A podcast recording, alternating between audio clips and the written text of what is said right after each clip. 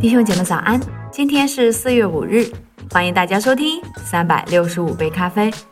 在昨天的分享当中，我们看到了什么才是真正的崇拜偶像。那么在今天，我们继续昨天的主题。许多人都认识到圣经禁止拜偶像这条诫命的重要性，它在上帝对人类生活的诫命中居首位。对此，马丁·路德的理解极为深刻。他将拜偶像定义为在被造物中寻求只有上帝才能赋予的东西，因此他认为，即便无宗教信仰之人也在拜神，他们相信可以赋予生命意义的某种观念或能力。法国哲学家费里虽不信神，却同样认为每个人都在寻求某种可以让自己从容自信地面对生活。无惧无憾地面对死亡的方式，我们每个人都希望仰仗某种事物来确保自己不会虚度此生。本章开篇提到的故事中，大卫试图将金钱和成功作为悲惨童年的救赎，尽管他口中绝不会这样说。费里说：“无论我们追求的是什么，其实都是某种形式的救赎。这正好契合十诫的第一条诫命。上帝说。”我是耶和华你的神，除我以外，你不可有别的神。要强调的是，上帝的意思是，如果我们不拜他，就会拜别的神。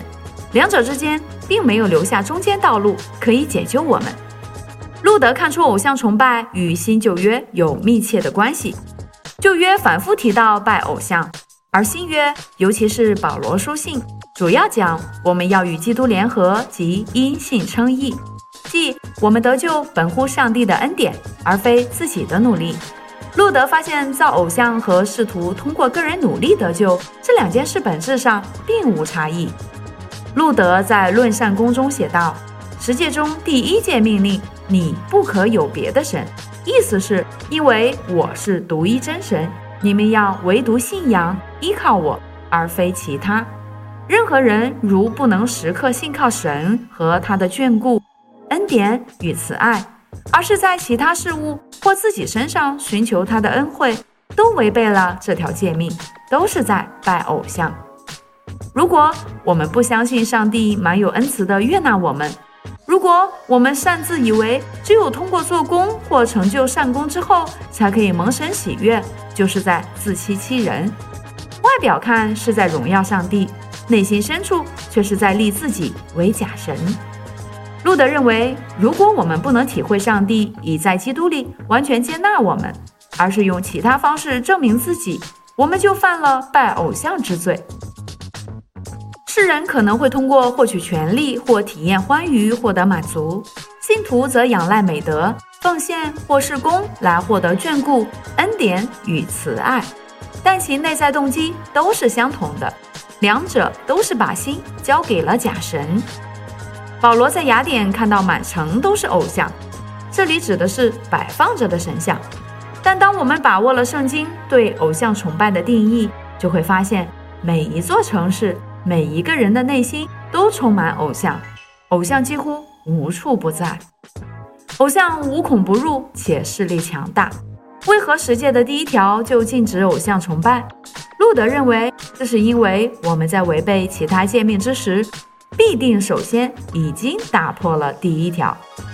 例如，假设你知道在商务谈判中保持绝对透明会将你置于非常不利的位置，但是说些无足轻重的谎言就可以避免。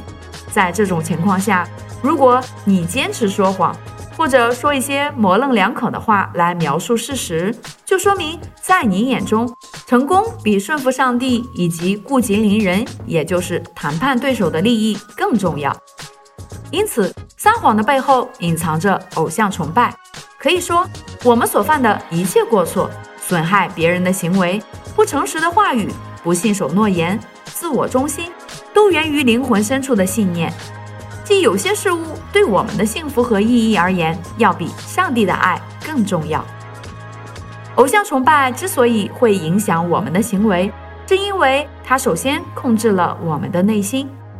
二十二岁的安德鲁在家待业，因为他担心，如果去仓库装卸箱子，他的人生将毫无前途，拿最低的工资，做低人一等的工作，在朋友面前颜面尽失，甚至连女朋友也会离开他。